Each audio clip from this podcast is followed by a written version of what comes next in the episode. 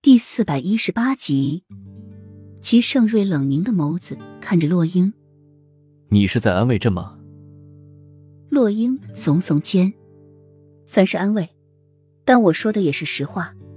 你能跟我来，就已经说明你是一个明君了。你现在知道了，要想听真话，您还要来这里。至于那些官员受贿，哪些人欺压百姓，您心里也有数，回去再好好惩戒他们。”齐盛瑞意味深长的看了一眼洛英，嘴角微微翘起，眼中却布满了杀戮。等朕回去，他们就没有活路了。洛英听齐盛瑞的口气，八成知道了他想干什么。他现在弑君明着不行，他就暗着来。赠金的王爷都能办到，更何况他现在弑君。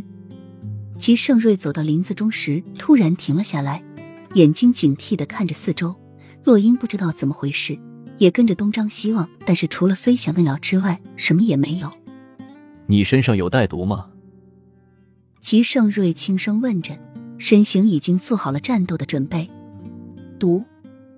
洛英更加疑惑，好端端的他出来带毒干嘛？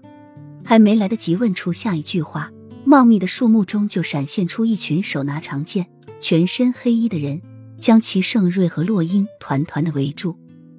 走！齐盛瑞叫了一声。就让洛英上马，但是黑衣人早已袭了过来，拿着寒光闪闪的长剑就朝洛英刺去。幸好洛英吓得直接从马上摔了下来。齐盛瑞已经和那些黑衣人在打斗了。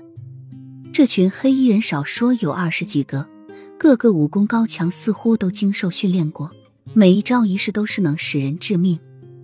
洛英虽然会些防身的功夫，但是对付那些流氓小偷、不会武功的人还管用。遇到这些武功高强的人，他只能闪。齐盛瑞的身手很是敏捷，出手更是快点，让人看不到。